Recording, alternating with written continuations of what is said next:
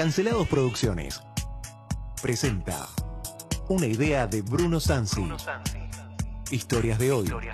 Noticias de ayer. Magazine Cultural Informativo. Todos los sábados desde las 5 menos cuarto a las 6 de la tarde. Noticias nacionales e internacionales, como no las escuchaste nunca, analizadas por panelistas e invitados. Equipo.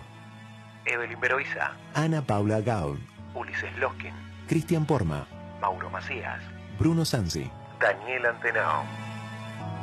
Locución, Francisco Narváez Océs. Colaboradores, Sergio Orozco, Emanuel García, Lisandro Magoff. Producción musical y artística, Valentín Vidal. Edición, Sebastián Fernández.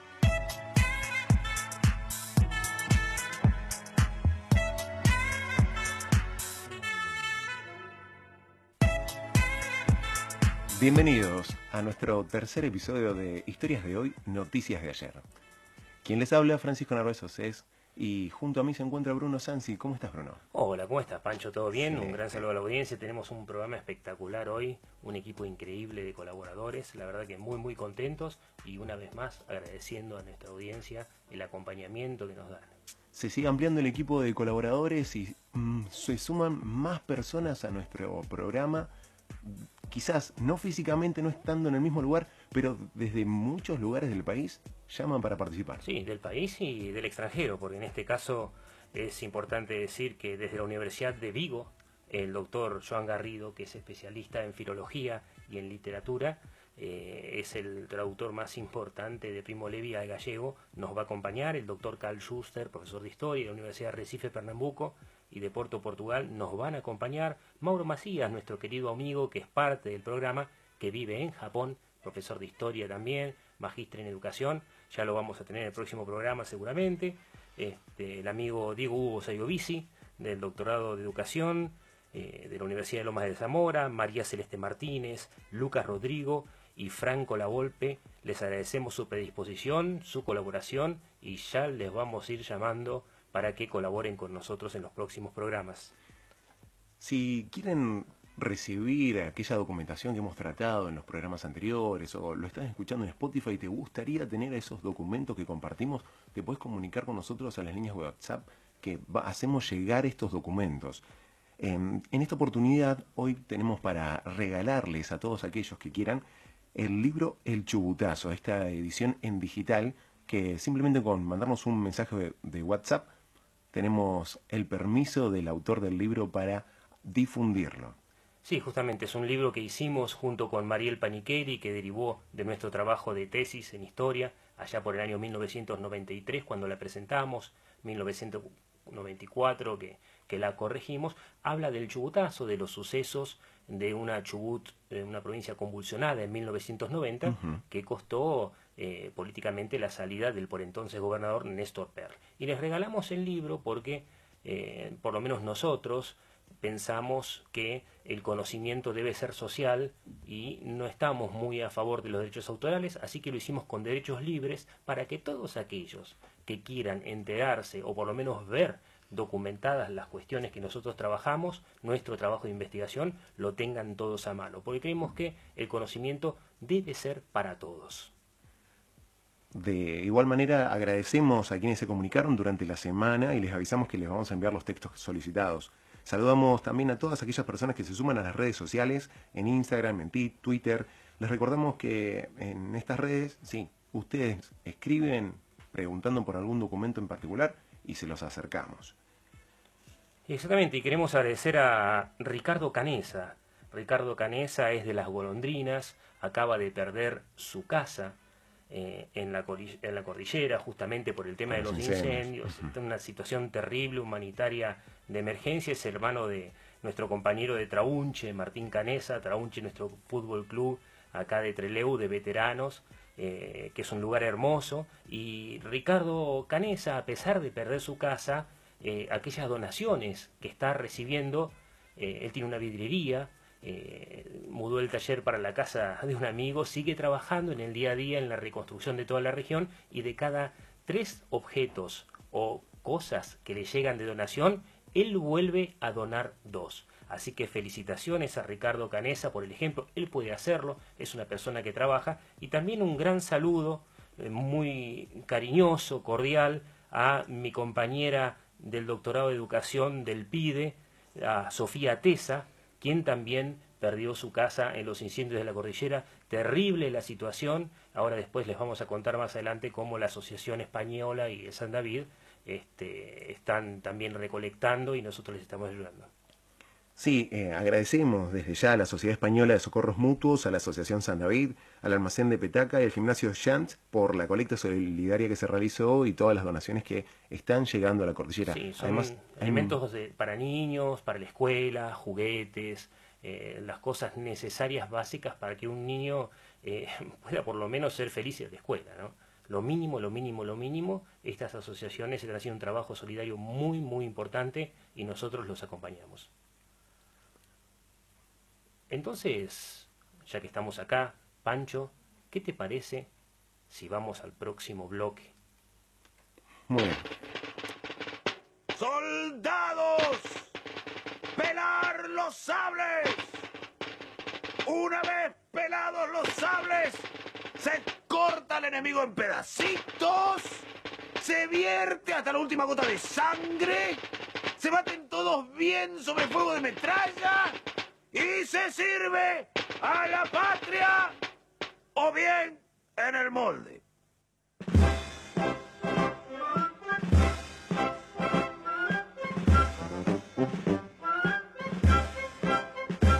Historias de hoy, noticias de ayer. Presenta. Ya el sol asomaba en el poniente. Historias de guerra. Ya el fondo surcaba el firmamento. Efemérides incorrectas. Las que nadie quiere recordar.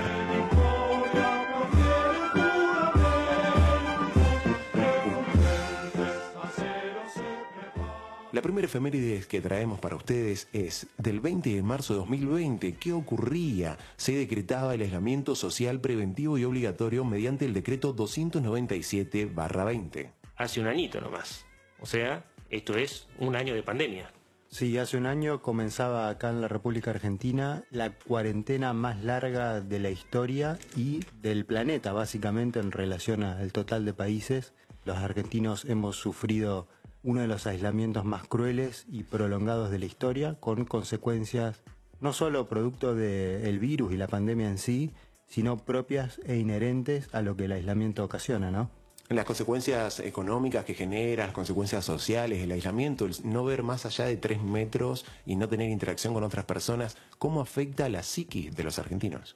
No nos olvidemos que los seres humanos somos seres sociables. El aislamiento al que se nos sometió o nos condujo a una circunstancia absolutamente antinatural. Y los más afectados fueron eh, los dos extremos de la vida. Los chicos, al suspenderse la escolarización, hasta el día de hoy algunos, y los más viejos, que quedaron más aislados de lo que están habitualmente. La palabra de Ulises Loskin, él es médico psiquiatra. Médico psiquiatra. Podemos decir la matrícula provincial 3351. Hay muchísimos datos que ya van a salir a la luz y que se van a, a empezar a analizar en frío en relación a cuán útil fue sostener estas medidas tan estrictas en cuanto a lo que fue el aislamiento. ¿Y a vos, Ulises, qué te parece? ¿Qué pensás? Yo creo que fue sumamente nocivo prolongarlo tanto tiempo y creo que hoy en día seguir prolongando algunas cuestiones no tiene mayor sentido, está comprobado y de hecho venimos haciendo muchas cosas a contramano de lo que lo vienen haciendo los países que mejor lo vienen haciendo, que no significa que lo estén haciendo bien, pero sí que mejor que nosotros. Lo que sucedió acá con la, yo siempre pongo el mismo ejemplo, con la escolaridad de los chicos durante el 2020 fue terrible, creo que es un atentado a la integridad de los chicos superlativa que no tiene eh, punto de comparación en la historia más allá que una circunstancia de guerra, básicamente, donde se los sacó y se los privó de su lugar natural a los chicos, que es la escuela. O ni siquiera, porque en aquella época, en momentos de guerra, inclusive después de la bomba atómica de Hiroshima, los maestros daban clases en las ruinas. Sí, sí, sí. Y acá, eh, aún ya terminado todo, eh, hay chicos que siguen sin ir a la escuela. Continuamos. El 17 de marzo de 1992, ¿qué ocurría también aquí en Argentina? El atentado a la Embajada de Israel. Sí, uno de los eh, primeros, eh, podría decirse, tres atentados que sufrió el país. Dos contra entidades judías o sionistas, para decirlo de alguna manera, y mm, uno supuestamente contra el hijo del que entonces era presidente Carlos Saúl Menem. Todo aparentemente originado en relación a lo que fue la guerra del Golfo y cuestiones eh, en relación a la venta de armamento con- Irán. Eh, ahora Bruno seguramente podrá tirarnos alguna notita de color en relación a eso. Y mm, murieron muchas personas. Habitualmente el atentado contra la embajada de Israel queda solapado y eh, cubierto por lo que fue el atentado a la AMIA, que fue el 18 de julio, dos años después, de 1994. Pero fue el primero de tres, de, creo que de las, de las grandes tragedias que ha sufrido la Argentina, ¿no? No solamente el pueblo judío, sino toda la República. Sí, por lo menos a nivel de atentados de índole internacional. ¿Cómo fue el tema del atentado? Danos algunos datos, Sergio. Y, por ejemplo, la cantidad de fallecidos fue 29, muchísimos heridos en ese acontecimiento, pero me gustaría resaltar esto que estaban hablando, ¿no? Una problemática que parece tan lejana como es la de los problemas políticos, la guerra y los problemas económicos en el Medio Oriente, que se vuelven tan cercanos en nuestro país. Nosotros no estamos fuera de ese escenario internacional y justamente en una época tan convulsionada, nosotros sufrimos una especie de embate de lo que está pasando en el mundo. Para que tengan una idea también del contexto, se estaba terminando la guerra del Golfo, ya se había terminado el año anterior, estaba la guerra de Yugoslavia, y encima, en nuestro país, aparecen dos atentados muy importantes contra las entidades israelíes o vinculadas a Israel, y bueno, el fallecimiento del hijo del presidente Carlos Menem. Fue una época muy compleja porque veníamos de la reciente caída de la Unión Soviética. Exactamente. Entonces, todo lo que era eh, Medio Oriente y lo que era eh, el Oriente cercano, todo lo que los Balcanes, antigua Dacia y todo eso, eran situaciones que se estaban desintegrando y generando gran inestabilidad a nivel internacional con movimientos económicos sumamente complejos que generaron un colapso de lo que venían siendo los últimos eh, 40 o 50 años de paz, o sea, básicamente. Sí, y esa guerra se trasladó acá porque nosotros decidimos ir a, según las palabras de George Bush y Carlos Menem, a liberar Kuwait de Saddam Hussein. Nosotros entramos en esa guerra, como lo dijimos en el primer programa, ya estamos buscando algunos excombatientes, estamos poniendo en contacto con ellos para que nos cuenten esa historia en primera persona, porque todo el mundo se acuerda de Malvinas, pero no se acuerda que nuestra última guerra fue de nosotros liberando o, entre comillas, nosotros invadiendo. Y una cosa muy interesante sobre la un cuestión... fallecido, un soldado argentino. Sí, un, sol- un soldado, dos barcos, cuatro barcos involucrados en este caso. eh, la corbeta, me parece, de Spiro y el almirante Brown, y dos barcos de suplementos, más de 250 misiones en la parte aeronaval. En el Golfo, 250 intercepciones, me refiero, ¿no? O sea, en combate activo, en cierto sentido. Y con respecto a la embajada, también es importante decir que Sergio decía 29 muertos, más de 242 heridos, o sea, no fue una cosa pequeña, pero la justicia argentina, cuando empezó a investigar, no le cerraban los 29 muertos. Es más, recién en el año 2016 terminan de identificar uno de los cadáveres por un examen de ADN. Y la justicia argentina, lenta, lenta como siempre, había cajoneado las investigaciones tanto de la AMIA, eso está demostrado, como de la Embajada de Israel, y estaba muy, pero muy lenta, y resultó ser que cuando se juzga en Estados Unidos una de estas cuestiones, porque uno era ciudadano norteamericano, se habla de más muertos que los que decimos nosotros que produjo el atentado. ¿De dónde está la diferencia? Mira, eso te lo explican los judíos. En un momento, en el año 2017, si no recuerdo, tal vez 2016, el embajador del Estado de Israel en Argentina confirmó que ya se sabía quiénes eran los culpables y ya se habían encargado de ellos. O sea que en este caso la inteligencia Estado de Israel, el servicio secreto israelí, directamente se supone que ejecutó a todos los cabecillas, que en este caso por lo menos eh, eran del Hezbollah, que es un- una guerrilla libanesa, un poco siria también, financiada por el Estado de Irán. Y parece ser que uno de los responsables también habría sido una de las mentes del atentado a la AMIA. Así que nosotros todavía no sabemos ni qué pasó, pero Pero Israel ya lo resolvió. Israel ya lo resolvió. Una cosa impresionante. Todavía hoy no sabemos de qué se trata. Ni siquiera el número exacto de fallecidos. Sí, eso es un accionar eh, al que nos tiene acostumbrado el, el Estado de Israel, o más bien para separar el Estado, eh, lo que es el servicio de inteligencia israelí, ¿no? O sea, El acá en, en Argentina ya hubo una incursión, ya lo charlamos creo que en el programa anterior, o sea, en relación Sí, al no contamos mucho, el pero- secuestro de Eichmann, o sea, fue Lo vamos a profundizar más adelante, En pero 1960. sí. Sí, sí. un, con- un conflicto de, internacional sumamente interesante porque se violó la soberanía de la República. Un conflicto legal interesante, sí. que por supuesto no quedó en nada, o sea, Israel nunca pidió disculpas al respecto y quedó en la nada, básicamente. Y tanto a Eichmann como a los responsables de este atentado fueron ejecutados. Sí, el Estado de Israel tiene sus propias leyes, su propio sistema de justicia y eh, nos guste o no nos guste, lo aplica y siempre nos enteramos tarde. También eso tiene que ver con nuestra efectividad de investigar, ¿no? Y el poderío económico que tiene Israel. Sí, y el poderío, enorme. pero básicamente, mira, hay potencias que son mucho más ricas que Israel que no tienen la capacidad del servicio de inteligencia que sí tiene en este caso. Por ahí no es tanto el poderío económico, sino más bien el político.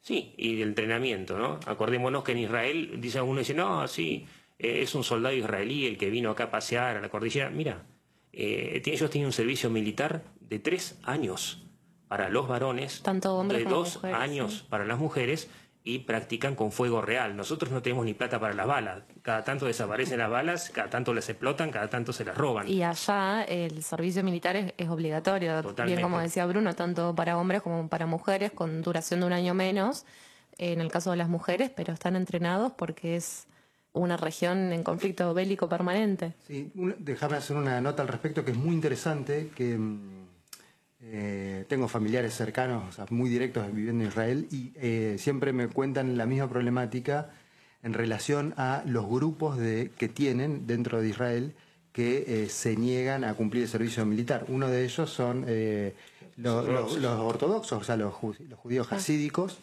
eh, que son básicamente para la población normal de Israel son unos parásitos porque el Estado tiene que subvencionarlos y pagarles que ellos vivan solamente estudiando la Torá. Y los otros son los árabes israelíes a los que el mismo Estado israelí no les permite realizar el servicio militar obligatorio, porque hay árabes israelíes. Ahora, hoy en día tienen un problema muy grande con lo que es la población judía ortodoxa, o sea, los hasídicos por esta circunstancia, porque aparte son los que tienen muchos hijos. Claro. Y para recordar el tema del, eh, del atentado, cuando hablamos de Carlos Menem, estamos hablando del primer presidente argentino que pisa Israel. O sea, recordemos que Menem tuvo que dejar de lado su religión, él era maometa, ¿no? Era islámico para poder ser presidente. Eso es prácticamente un pecado en ese lugar y si se aplicara la Sharia le correspondería pena de muerte. Y el otro presidente que fue, Alberto Fernández. Así que la cosa está complicada. Historias de hoy, noticias de ayer. Encontrarnos en las redes sociales, Twitter, Instagram, también en las plataformas Spotify, Breaker, Google Podcast, Pocket Cast, Radio Public. Historias de hoy, noticias de ayer.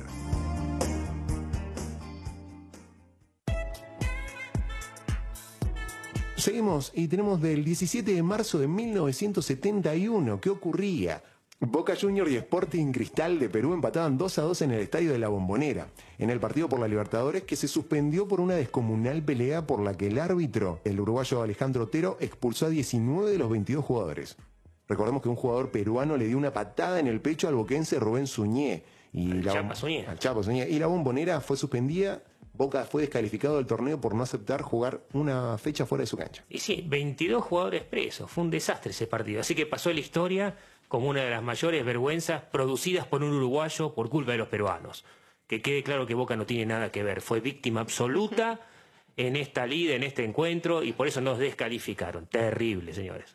El 17 de marzo de 1992, bastante más acá, casi el 69% de los electores blancos de Sudáfrica respaldan las reformas del presidente de Klerk que incluyen la derogación de las leyes de discriminación racial, iniciando el desmantelamiento del apartheid.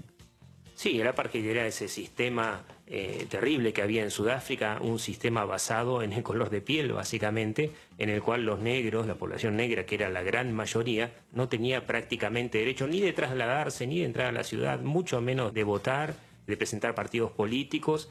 Ahí se hizo famoso en ese contexto de apartheid el conocido Nelson Mandela, que eh, luchaba por la igualdad. Y después, justamente después de De terminó siendo eh, Mandela el presidente y ahí terminó el apartheid. Y bueno, y para otro día está la discusión, ¿qué pasó con los asesinos, torturadores? ¿Cómo se resolvió la cuestión en Sudáfrica? Muy diferente de lo que fue la represión en Argentina. Hay una nota musical respecto del apartheid eh, sudafricano, que es el tema Joanna Give Me Hope de Eddie Grant, que si uno analiza la letra justamente habla de, de una chica sudafricana en relación al apartheid. Es muy interesante.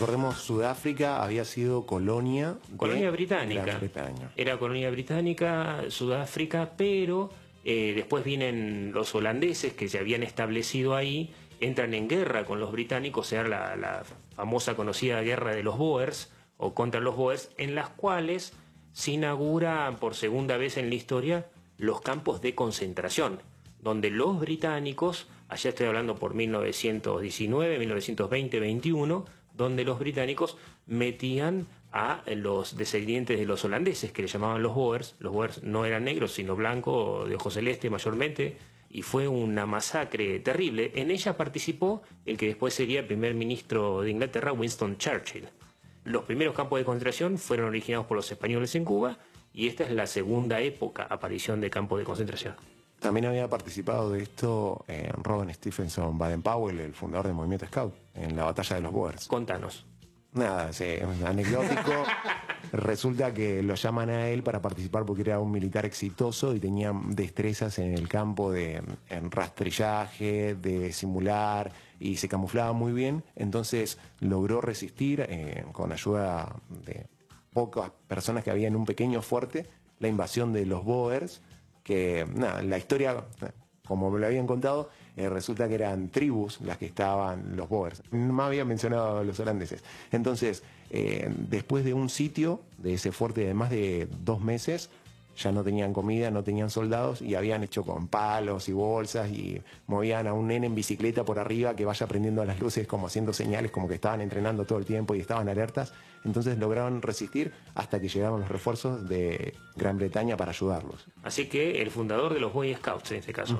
Mira, te cuento otra de la guerra Boer. Es una pequeña anécdota que tiene que ver con cómo se peleaba en aquella época. Porque los Boers lo que hacían era una guerra de guerrillas contra los ingleses. Los ingleses estaban acostumbrados a que cuando se ponían en África, sobre todo en esas regiones contra las tribus negras, que también eran los esclavistas, los señores de la costa, la esclavitud no era blanca, tenía todo tipo de color. En ese momento los ingleses usaban fusiles Enfield con balas muy parecidas a las de FAL, era un nuevo desarrollo tecnológico y estaban acostumbrados a donde aparecían los muchachos con las lanzas y los escudos con cuero de vaca, entraban a sacudirles a mil metros directamente y los iban matando. Entonces, claro, para cuando terminaba de llegar el ejército de los africanos o las diferentes tribus, ya estaban prácticamente diezmados. Quedaba uno frente a un montón de, gente con fusiles muy ásperos y de repetición, o por lo menos de fácil manejo, de fácil recarga.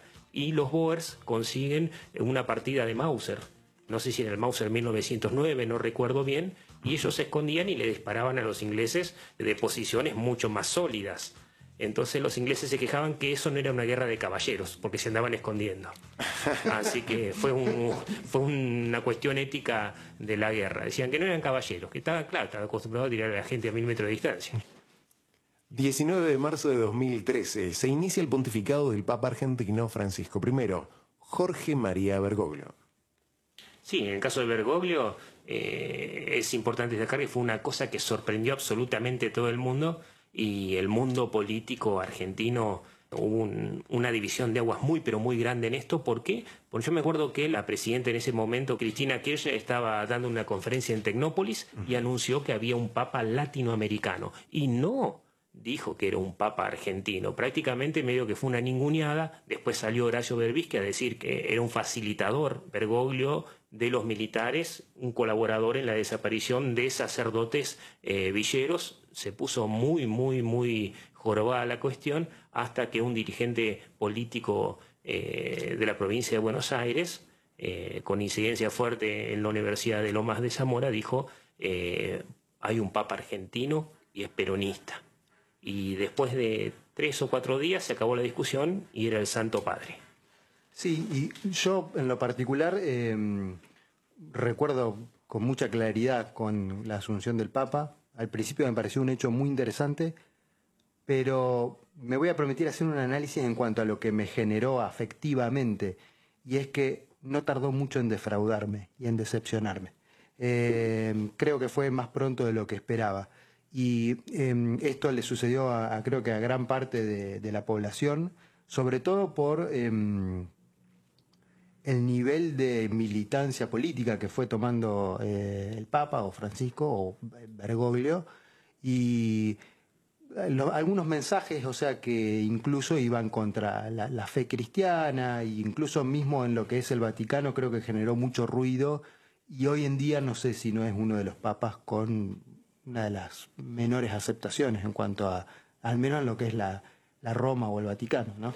Y digamos que también tuvo el tema del escándalo del banco, o sea, del banco del, Vaticano, eh, le costó mucho. El que, que es amante del Papa, que colecciona monitas del Papa, es Sergio, este, que tiene una, una moneda... Contanos, Sergio, ¿por qué coleccionás monitas del Papa?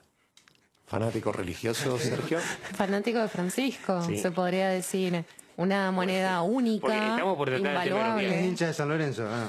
No, no, no, yo soy de Boca. No sé si tengo que decir esto, pero no, simplemente fue una casualidad en un viaje, nada más. ¿Querés profundizar la, La, casualidad? Contarnos cómo es que sos propietario de esa moneda.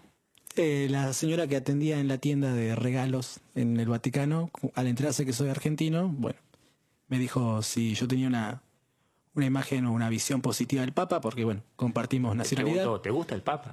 Me preguntó si me gustaba el Papa, si me caía bien. ¿Cuál fue tu respuesta? Yo no respondí nada más, solamente recibí el regalo.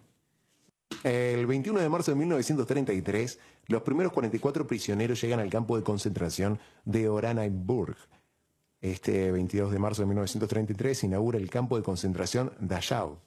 Exactamente. Eh, y esta es una vieja discusión que hemos tenido con algunos colegas historiadores porque muchos dicen que el primer campo de concentración era el campo de Dachau, que también le dicen Dachau o también los franceses le dicen Dachau, que era un campo de concentración de prácticas experimentales de medicina, en el cual metían a los judíos, que era la población, y muchos de los médicos que tenían que recibirse en Alemania se trasladaban directamente al campo a hacer experimentos con la gente y así rendían sus tesis. Se podría decir que ahí hacían las prácticas. Sí, sí. ¿Dónde está Dayo? Eh, en este momento cerca de Bayer, en Alemania. Está, no me acuerdo cuántos kilómetros al sur este de la ciudad. Y Oranienburg es, en realidad, es el primer campo de concentración, pero que no tenía judíos, sino que empezó con 44 prisioneros políticos o sea, es la época esta eh, en la que Hitler empezaba a crear campos de concentración, a meter la gente ahí. ¿Y por qué lo tenemos como eh, efeméride incorrecta? Porque todos discuten si los aliados sabían o no el tema de la existencia de los campos de concentración. La fecha es 20... 21. 21 y 22, perdón, 21 y 22 de marzo de 1933 dos meses después de haber ganado el partido nazi las elecciones. Y se sabía y fue público, pero a nadie le importaba, nadie decía nada. Y ahora en la píldora roja te vamos a contar qué documento tenemos al respecto. Sí, es muy interesante porque este campo de concentración es uno de los pocos, para no decir el único, que existió en Alemania, dentro de lo que es el territorio alemán. Y esto tiene un motivo, una razón. Eh, mucho más adelante, cuando ya se declara lo que es la solución final, eh, una de las políticas del Tercer Reich era no derramar la impura sangre judía sobre el sagrado territorio alemán. Entonces ponían los eh, campos de concentración en los países aledaños que habían invadido.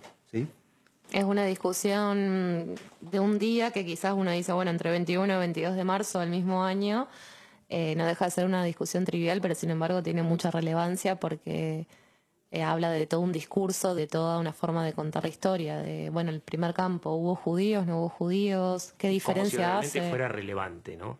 Cuando eh, estamos sacando el, el foco en lo que importa, que es que habían personas. Exactamente. La realidad es que no importa, ¿no? De qué religión hayan sido o qué raza, eh, sino lo que el campo implica en sí, que después ya lo iremos abordando un poco más.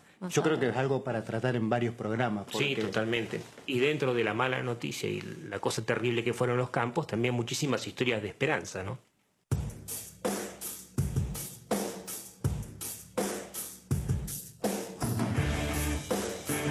Comenzamos viajes, ciudades y museos. El turista interesado, el turista nerd, hoy Oświęcim. Oświęcim es una pequeña ciudad polaca que terminó siendo sede de, de un complejo, el KL Auschwitz Concentration Lager Auschwitz. Es muy fuerte la experiencia de poder transitar, recorrer los lugares, poder conocer un poco más lo que uno ha leído en libros, en historietas o en películas. Y muchas veces uno se encuentra con la fragilidad que también tiene uno en la vida, lo que puede pasar en la política, las consecuencias sociales que pueden tener nuestras eh, manifestaciones o nuestros pensamientos, nuestras ideologías. Auschwitz, eh, o el complejo de Auschwitz-Birkenau, fue concebido como una fábrica. Para que se den una idea, una fábrica de cadáveres. Imagínense que en un día de alta productividad, para decirlo eh, en términos instrumentales, se ejecutaban 10.000, 15.000 o 20.000 personas. Pongan esos números en su cabeza. Bien, en Auschwitz se eh, fabricaban cadáveres. La gente llegaba directamente en trenes y mm, a partir de ahí eran procesados del mismo modo en el que se, hoy en día se procesan animales. el ganado, Cualquier ser. manufactura, exactamente. Y se separaban, los que servían para alguna cosa iban a los campos de trabajo, que era Auschwitz justamente, y los que no iban a el sector de exterminio, que era justamente Birkenau. ¿Y qué había ahí? ¿Qué estaban los lugares, las cámaras de gas? ¿O cuál era la forma, el método que utilizaban este gran campo de concentración Mira, para como, 10.000 como el personas? tema es de viajes también vamos a tratar de ser un poco gráficos con los oyentes y cuando uno va a Auschwitz hoy en ese lugar de Polonia y visita Auschwitz Auschwitz es un lugar con barracas mayormente de ladrillo y algunas pocas de madera de unas 8 o 10 hectáreas aproximadamente, en el cual cada barraca tiene un pequeño museo adentro en el cual vos encontrás los restos de lo que ahí sucedió. Tiene una cámara de gas muy pequeña, que fue una cámara experimental, que empezó a utilizarse en el año 1942, inmediatamente después de la creación del campo, pero no se mataba a mucha gente ahí, era más que nada experimental. Tenía eh, varios bloques de hospital en los cuales sí también se experimentaba con las personas. El doctor Mengele era uno de los que los dirigía, que después se escapó para Argentina. Y digamos que tenés, si vos visitas el campo hoy, tenés sé yo, las valijas de la gente, sus piernas ortopédicas, los pelos, Los la ropa de los anteojos. nenes, los anteojos, Los pijamas. los cepillos de dientes, todo. Eh, y es un lugar relativamente pequeño. Ahora, si cruzás las vías del tren para el otro lado, para eh, el pueblito que se llama Brzezinska, lo que vas a tener a unos 3 kilómetros aproximadamente es lo que decía él, que era el campo de Birkenau, que era el nombre que le pusieron los alemanes, una zona de pantanos que tenía, ya era mucho más grande, tenía 175 hectáreas y el complejo total 110.000 personas en la primavera de 1944. Lo que sucedió ahí tiene que ver con lo humano, no con lo bestial ni con lo animal. ¿Y qué es lo que nos sucede en Auschwitz? Anna Arendt, que fue una periodista alemana que fue la que cubrió gran parte de lo que fue el juicio a Eichmann en Israel, justamente, eh, ella decía, en Auschwitz sucedió algo con lo que no nos podemos reconciliar. O sea, lo que sucedió en Auschwitz genera en el ser humano algo del orden de lo irreconciliable. ¿Por qué? Porque nos conecta con lo que somos capaces de hacer como seres humanos. ¿Bien? Y contraponiéndonos a la palabra que habitualmente nos viene a la cabeza, ¿no? Es decir, qué bestialidad, qué animalada, Qué monstruo. qué monstruo, qué bestia. Hay una vivencia de Manuel Levinas, que era un lituano, judío también, que estuvo preso en un campo de concentración, y es donde él habla de que para hacer lo que se hacía con la gente ahí, había que deshumanizarlos absolutamente, quitarles cualquier rasgo o cualquier atisbo de humanidad. Equipararlo con un animal para... Con un animal Para o no con una, complejizar o con lo con que una estaba cosa, haciendo. con una cosa que sea plausible de ser manufacturado. ¿En qué? En un cadáver. Y una anécdota que cuenta en un libro justamente es esta donde solamente uno de los perros de los guardias les ladraba cada vez que lo veía, que lo veía pasar, lo saludaba, era lo único que aún los reconocía como humanos. O sea, solamente un animal era capaz de reconocer como humano aquello a lo que los otros seres humanos habían deshumanizado absolutamente. Es sumamente importante esto de, humanizar a quienes no nos humanizan, ¿no? Eh, no verlo como Hitler fue un monstruo, o Eichmann, o Mengele, que han sido malas personas, sí, pero han sido seres humanos capaces de semejante atrocidad. Y bien, como señalabas anteriormente, cuando estaba terminando la guerra, se planteó muchas veces el tema de destruir cualquier rastro de evidencia, de destruir el campo, y sin embargo se insistió en mantenerlo, en mantener viva la memoria para que Auschwitz no se vuelva a repetir nunca más. Sí, ya han pasado tres generaciones, ¿no? Y si uno se pone a pensar o a hablar qué le sucede a las generaciones nuevas que viven ahí hoy en día, no quieren saber nada con eso. Ellos tienen un dilema muy grande, porque ellos están sujetos y atados a esa historia que les pesa y no es de ellos, que no tienen nada que ver. Es un dilema ético sumamente complejo, porque hay una historiografía que les exige mantener esto para que no se repita, pero sin embargo terminamos cargando con algo a gente que vive ahí por determinadas circunstancias y no quiere tener nada que ver con eso. Y quizás sea una falta de profundización real del tema, de, bueno, lo hablamos hasta el cansancio, pero no sentirlo de una forma como, como se plantea. El campo de Auschwitz queda a 60 kilómetros de, Cracovia. La entrada es gratuita porque está representado como un museo, quizás no como un lugar turístico en sí, sí como un punto de reflexión, de respeto, es como yo decía anteriormente, salís de ahí y no vas a ser la misma persona que entró. Vos, Bruno, como historiador, como profesor de historia, seguramente siempre uno tiene que estar intentando correrse de no juzgar los hechos históricos con la visión actual, ¿no? O sea, no caer en una cuestión anacrónica, porque si no, somos muy injustos. Y también hay que permitirles a estas nuevas generaciones decidir sobre eso. Porque yo calculo, o en realidad he leído, porque participar en este programa me genera otros intereses, entonces me libero un poco de algunas cuestiones y me pongo a investigar, que hay muchísimos proyectos para hacer un montón de cosas en ciudades o pueblos como Cracovia, los demás, y no pueden hacer nada. O sea, es casi todo intangible en relación a esto. Bien, y esto genera un montón de eh, sentimientos ambivalentes dentro de la población, porque dicen, muy bien, la historia es esta, lo que nos tocó es esto, pero nosotros no tenemos nada que ver con esto. Es algo muy interesante para planteárselo, o al menos para, porque quizás estas personas también estén siendo cancelados, ¿o no? Porque son cancelados por una historia que no les pertenece. ¿sí? Mirá, la primera vez que estuve en Auschwitz eh, fue en el año 2008 y estaba todo muy fresco y nosotros tuvimos acá, los presentes en este programa, un amigo que se llama Janusz Fransky, que ya falleció, que estuvo en los campos de concentración, un polaco católico de la resistencia, o sea, no es el estereotipo común que muestran las películas de quien está en un campo de concentración, y tenía la misma edad de algunas personas que paseaban por la calle, algunos viejitos, algunas mujeres, algunos hombres, y yo me preguntaba, ¿dónde estaba esta gente cuando eso pasaba? ¿No? Después veía a los jóvenes, bueno, y cada uno con las herramientas que tiene, ¿qué hizo? ¿Qué hizo en ese lugar? ¿Qué hubiera hecho? ¿Cómo se hubiera comportado? Bueno, si vos- los más grandes estaban, o, o simplemente que yo, son vecinos que se murieron después, o vieron eso en primera persona. ¿Cuál fue su actitud?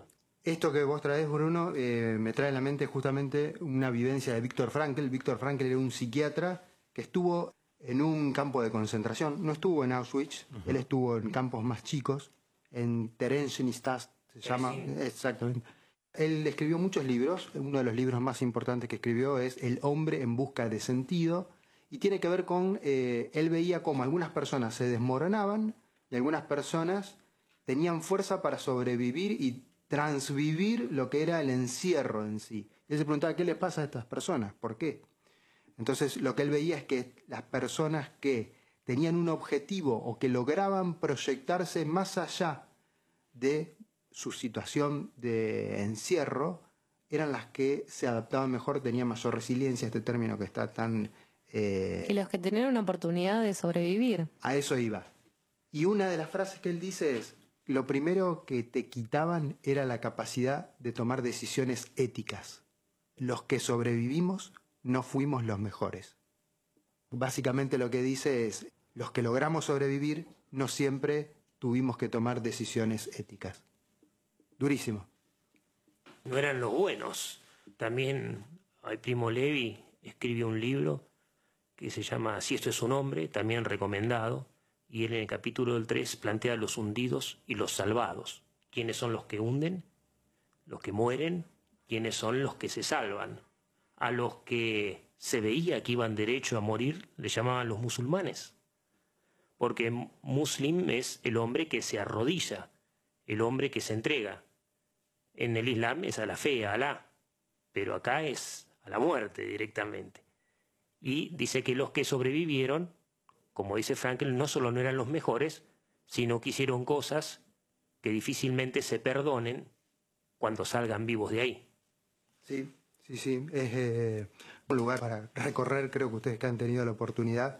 eh, y como vos decís, ¿no? Seguramente no volvés a ser el mismo. Historias de hoy, noticias de ayer. Historias de hoy, noticias de ayer. Encontrarnos en las redes sociales, Twitter, Instagram, también en las plataformas Spotify, Breaker, Google Podcast, Pocket Cast, Radio Public. Historias de hoy, noticias de ayer.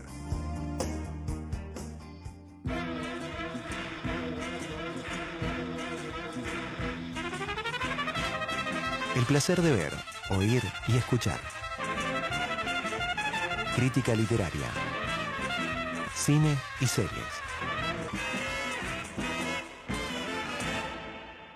Continuamos en el placer de ver, oír y escuchar. Junto a mí, Sergio Orozco, Bruno Sansi, Ana Paula Gau y Francisco Narváez ¿Quién les habla? Estábamos hablando en este bloque, nos tocan cuestiones que tienen que ver con libros, cuestiones que tienen que ver con películas y cuestiones que tienen que ver con museos y con arte. Así que vamos a sintetizar todas estas en una sola temática. Y esa temática tiene que ver también con lo que trabajamos en los otros bloques, que es la Segunda Guerra Mundial, los campos de concentración y la persecución a los judíos. ¿Y por qué digo que tienen que ver? Porque estas dos películas se refieren a cuando los nazis le robaban a la gente sus pertenencias. ¿Qué pasa con las cosas que se robaban de las casas? ¿Qué pasa con las cosas que se robaban de los museos? Y cuando digo cosas me refiero a obras de arte. En este caso, importantísimas obras de arte que eran estatales o privadas, que los nazis se llevaron, las escondieron y pretendían hacer sus propios museos.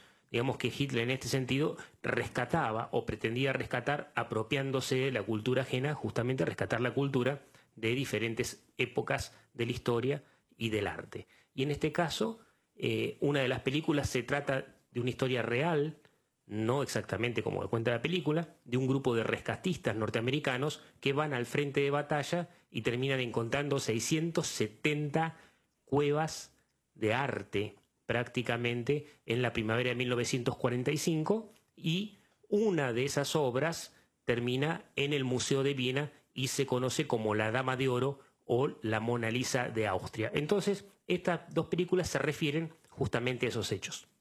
Así es, en la primera que vos mencionabas, Bruno, que es Operación Monumento, tenemos la historia de un grupo de veteranos de guerra, rescatistas muy especializados en arte, arquitectos, gente que trabaja en museos, que emprenden la búsqueda de esas obras de arte que el ejército nazi había robado y tenía secuestrada. Es una película bastante vertiginosa porque en un momento sale el decreto de Hitler que si él moría, daba la orden para que se quemen o se destruyan esas pinturas. lo cual era una pérdida de patrimonio de la humanidad, la verdad que invalorable porque eh, no solamente estaba eh, la Dama de Oro, como vos bien decías, sino obras de arte de distintos autores. Sí, exactamente. Y en este caso Sergio nos va a contar qué hay de cierto en la historia que cuenta la película, Sergio, en qué hechos reales se basa. Y mira, en el caso particular de Estados Unidos es una época en la cual se le da mucha importancia al arte, hay una relación estrecha con la política, y en este momento están varias instituciones trabajando en recuperar esas obras de arte que han sido robadas, que obviamente iban a entrar en el contexto del tráfico de arte, para que tengan una idea, más o menos. En ese momento estaban trabajando conjuntamente la Universidad de Harvard, una de las universidades más prestigiosas e importantes del mundo, y el Museo Metropolitano de Nueva York. Exactamente. Y la universidad, el Museo de la Universidad de Boston también. Ah, Esas esa- tres instituciones, no lo sabía. esas tres instituciones se unieron y le propusieron al presidente Roosevelt una fuerza tarea de artistas, curadores y cuidadores de obras de museo y de historiadores y antropólogos y arquitectos inclusive para ir a buscar al frente de batalla estas obras. Esta película está protagonizada por John Goodman, George Clooney, Matt Damon, diferentes actores bastante taquilleros. Y la Sí. película es interesante. Sobre todo porque tenés este grupo de veteranos, no son los típicos jóvenes de 18 o 20 años que van a la guerra, sino de gente que por propia voluntad se quiere encomendar a, a esta misión que no es ni para ir a matar ni para curar personas como médicos, sino simplemente para ir a rescatar obras de arte, ni más ni menos. Y también está el dilema moral que plantea Roosevelt de ¿vale la pena dar la vida por una obra de arte? Eh, ¿Vale más la vida de una persona que un cuadro, que una estatua? Sí, y para no hacerse responsable justamente esto pide a estos curadores, bueno, perfecto, pero que sea el ejército el que vaya a buscar las obras, no ustedes solos. Y la forma que encuentran estas universidades y estos museos es incorporar a esta gente al ejército. Por eso ella dice que algunos eran veteranos de otras guerras. Y en este caso es importante también destacar que la búsqueda se hace en frente de batalla directamente, ¿no? Directamente eh, mientras el enemigo tira bombas en algunos casos.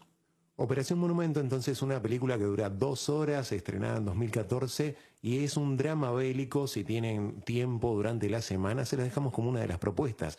Además, hablamos sobre La Dama de Oro, eh, que esta es nuestra segunda propuesta de fílmica para la semana, que tenía que ver con esto de los cuadros robados por los nazis. Sí, en este caso es de destacar que la Dama de Oro está protagonizada por Helen Mirren, esa actriz inglesa que realmente es excelente, y Ryan Reynolds, el que hacía Deadpool. Deadpool, exactamente, muy pero muy simpático y linterna verde en un momento.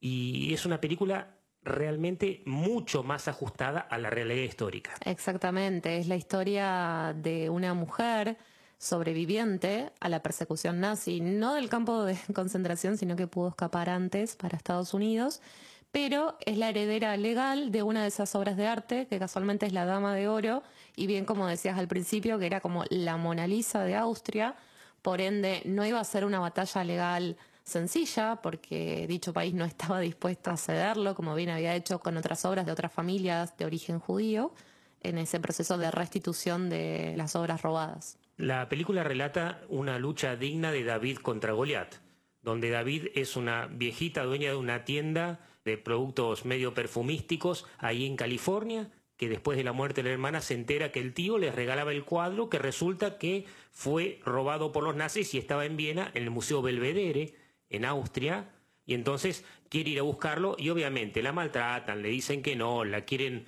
hacer pagar 3 millones de dólares Para iniciar el juicio sí, solamente. porque según la ley vienesa en ese momento, la ley austríaca, vos tenés que adelantar las costas del juicio como garantía en caso de que te vaya mal. Exactamente. Y eran costas altísimas. La cuestión es que con el abogado va a la Corte Suprema. eh, Suprema norteamericana, exactamente, y en base a los tratados que hay con Austria, termina haciéndole el juicio y termina ganándole el juicio a el Museo Belvedere y al Estado austríaco. Y lo interesante de esta pintura, que es pintada por Gustav Klimt y retrata a Adele Bloch-Bauer, que es la tía de esta señora, y es un cuadro que tiene mucha historia, historias de pasiones, de traiciones. Si la gente quiere meterse, puede buscar Gustav Klimt, se llama La Dama de Oro, porque gran parte de la pintura está con oro, está pintada con planchas de oro y pintura de oro. La trataron tan mal a esta señora, tan pero tan mal, en Viena, que ella decidió llevarse la pintura a Estados Unidos y la vende.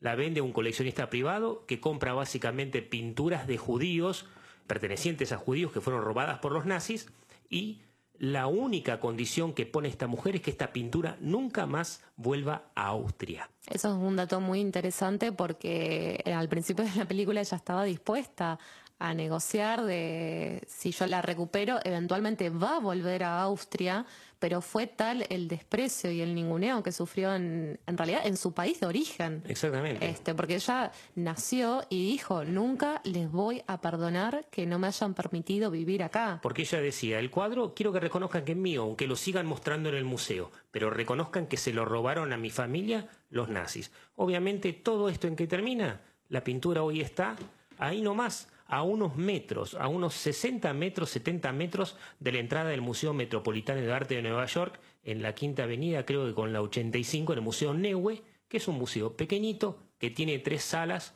la pintura tiene aproximadamente 2 metros por un metro 80, es magnífica, Lady in Gold, la Dama de Oro, le recomendamos la película, la pintura y todas las historias alrededor. Colecta solidaria por las familias de la comarca. Se están recolectando útiles escolares. ¿Dónde? En Relew, útiles escolares, juegos didácticos, libros de cuentos, manuales, libros de estudio y todo lo que pueda servir para las actividades escolares de los y las niñas de nivel inicial, primario y secundario. Se pueden entregar los útiles escolares para ayudar a esta colecta solidaria para las familias de la comarca en la Sociedad Española Salón Amistad, pasaje Catamarca 280 en el primer piso, de lunes a viernes de 16 a 20 horas. Y en la Asociación San David, San Martín y Belgrano, de lunes a viernes de 9.30 a 13.30 horas.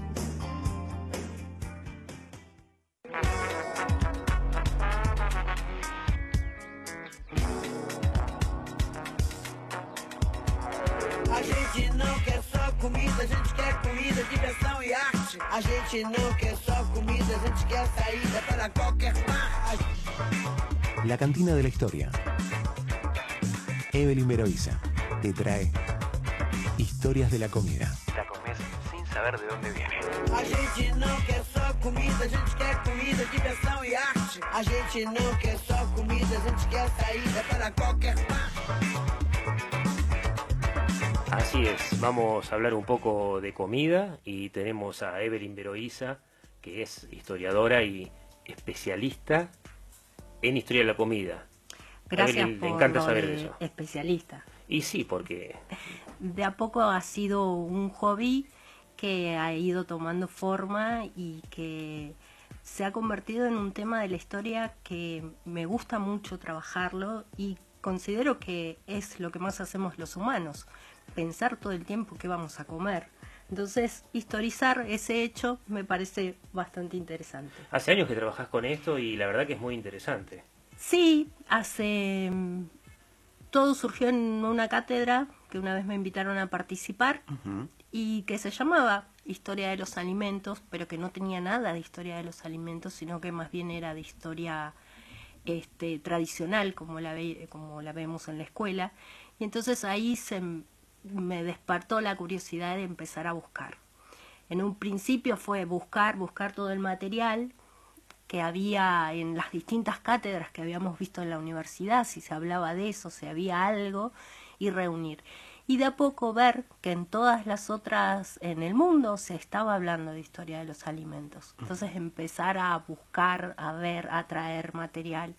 Y ha sido una búsqueda de, de años, digamos. Y hoy tenemos, bueno, fue un medio áspero los bloques anteriores, pero vamos a hablar- hablar un poco de, de la esperanza, la comida en el campo. Tenemos un amigo que anduvo por ahí y nos contó cómo era la comida en Auschwitz y hay cosas que la gente no sabe y son muy interesantes.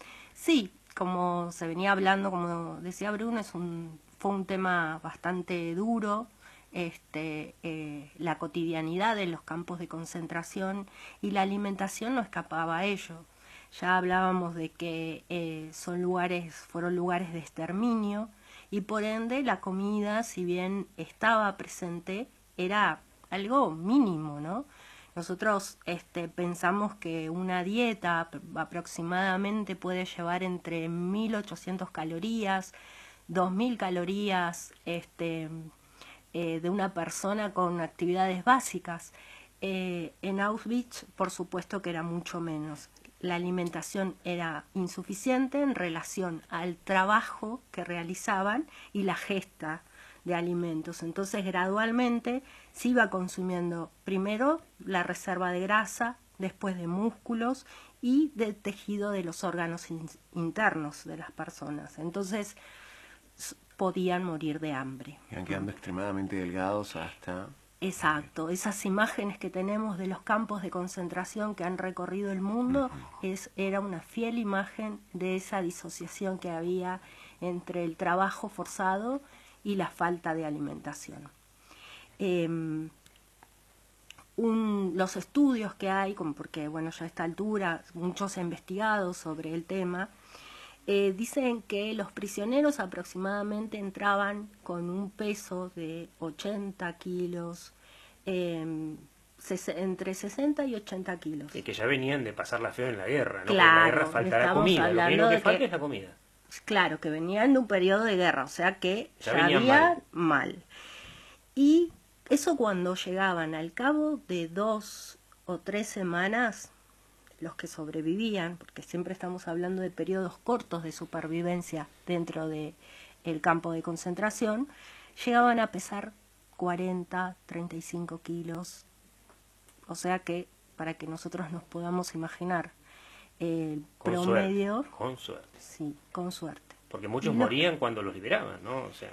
Sí, porque además este, todas las enfermedades y que, a, que venían aparejados al tener bajas las defensas. ¿no? Muchas veces morían de tifus, esto de, decir que eh, la falta de alimentación, los desmayos y demás que tenían eran habituales. ¿no? Y en esos momentos, cuando algún, alguno de los prisioneros caía, no faltaba el soldado que estaba atrás para azotarlo eh, en ese momento. Sí, y la comida en el campo era muy importante, ¿no? porque como decía Ulises recién, eh, el tema de no éramos los mejores los que sobrevivimos, también implicaba robarle la comida al otro, ponerse en un lugar de la fila eh, para ver qué parte de la cacerola te toca, si estás muy al principio te toca en la parte de arriba, si llegas tarde ya te quedas sin comida, si estás en el medio, era una estrategia. Exacto, formaban las filas, eran dos comidas diarias, una de la mañana que era una especie de, de agua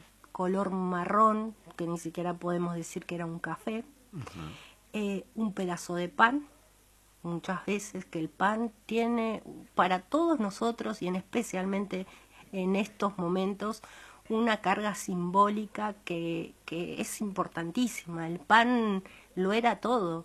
Recibir una ración de ella que sea medianamente eh, eh, grande era como el, el premio, el lujo que podías darte en Auschwitz, ¿no?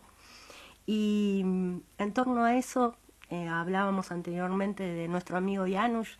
Él nos contó que cuando estuvo en los campos de concentración, eh, una vez le toca en, este, en esta repartición, él ve que justo le va a tocar un pan grande y lo ve, ya se, se imaginaba que iba a comer una parte en ese desayuno y otro lo iba a guardar para la noche, porque la noche él decía que no se podía dormir con el ruido que hacía su estómago.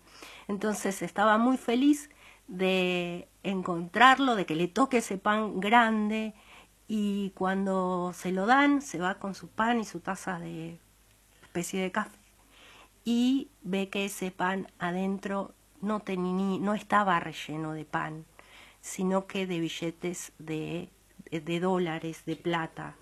Eh, gran desilusión le da en ese momento porque siente que no va a tener para comer a la noche, para guardar ese pedacito de pan y nada le servía tener este dinero en Auschwitz. No se podía hacer nada con ese dinero y al contrario, era todo un riesgo porque mm, lo podían matar al encontrarlo con Inclusive en aquel momento te agarraban con un dólar y te metían en el campo de concentración. Y vos decís, ¿cómo llegó un pan a la comida de Janusz en un campo de concentración? O sea, en un lugar donde vos menos te imaginás que puede pasar eso. Y era porque cuando los judíos que llegaban de los trenes, algunos trenes, cuenta Janusz, eran de lujo, venían de Ámsterdam, de diferentes lugares del norte, eran prácticamente convoyes o trenes de gente que tenía mucho dinero que le habían prometido que se iba a mudar y claro, de pronto se bajaban al campo de concentración.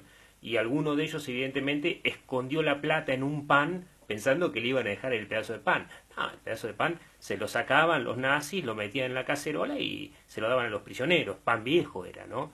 Así que bueno, eh, terrible. Y una cosa que nos contaba Janusz, este prisionero polaco, que en 1942 fue hecho prisionero y metido en el campo de concentración de Auschwitz con 16 años, que sobrevivió, que nosotros hicimos un documental sobre él, nos contaba, mira, pensábamos cuando teníamos hambre, vos pensás en pan. No pensás en un churrasco, no pensás en una ensalada, Nada de pan. eso. Y cuando Pan. te dan una cebolla, te la comes como si fuera una manzana, decía. Eh, Janusz es una persona de muy buen comer, ¿no? Y también cuenta cómo, eh, cómo castigaban los nazis a los que robaban comida, por ejemplo. ¿Y qué contaba Janusz, te acordás?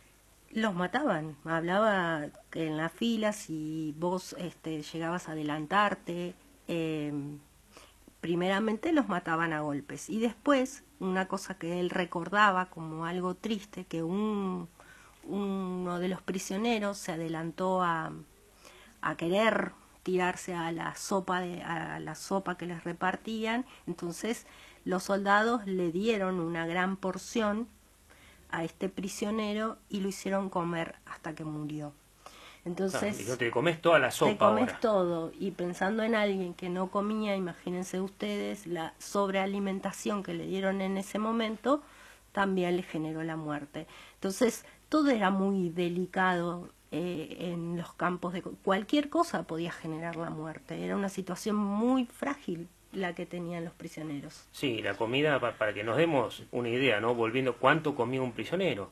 800, 900 calorías por día. Un sándwich, una hamburguesa que compras en cualquier tienda nuestra tiene 1300 calorías. O sea, menos que eso, más todo el trabajo que eso significaba, ¿no? Este, bueno, y también, y, lo más rico que se comió Janusz, Lo más rico que se comió Janusz. Bueno, eso fue una experiencia este, gra- graciosa entre todas las que él contaba, ¿no? En, en ese contexto tan macabro, si se puede decir así. Eh, bueno, una vez lo dejan, ya él estando tra- no trabajaba, eh, en esa época trabajaba ya en la, en la carpintería, en un campo que se llamaba Noingame. Ya, Ya estaba, estaba bien acomodado, techo. había sobrevivido, había intentado escapar, le habían pegado un tiro, pero estaba bien y le dijeron que cuiden a un gato. Exacto. Él, un comandante se iba porque si algo que tenían este estos mm, nazis es que eran muy amigos de los animales, de las mascotas. Entonces se lo dejan al cuidado de Janusz y de la carpintería y en ese proceso este uno de los compañeros le dicen que sí, que van a cuidar al gatito y demás y cuando se va este este em, Comandante. comandante, lo que hacen es, ese otro compañero dice, pongan el agua, que vamos a comer guiso de gato. Y Es terrible. es terrible. Claro, estaba cuando contento él- y Janusz se moría de risa cuando lo contaba, para él era un manjar. era un manjar porque Entre tanta entre hambruna. tanta hambruna, de golpe iban a comer Iban a comerse un gato, un carne. gato, carne. Y una cosa- que no tenía su sopa, sino verdura podrida, colillas de cigarrillo o todo lo que quedaba de restos que iban a, a parar al auge. Y una cosa interesante, que nosotros que nos quejamos y que, que no tenemos esto, que no tenemos aquello, que compramos vajilla, y Anush contaba que era feliz porque en, un, en una requisa de una casa que le tocó trabajar, había encontrado una pelela llena de cacas de bebé, eh, ya vieja, la limpió y andaba con su pelela para todos lados. Y nosotros que nos quejamos de que Era el su plato, está sucio, ¿viste? Era su plato. Maten al mensajero. No tiene entidad, no está, ni muerto ni vivo, está desaparecido. Probablemente se suicidó y unos días más tarde no sugirió. No, no, no. ¡Felices Pascuas! No, no, no. Dexter. ¡La casa está en orden! Bad information. Bad information. Bad News. La píldora roja.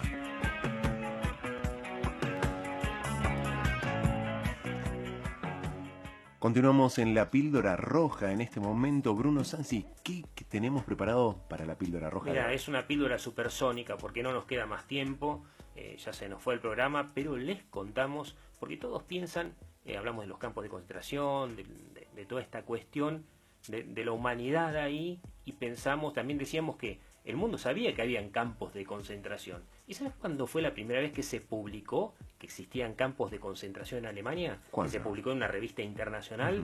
Bueno, y esta es la píldora, es Hitler.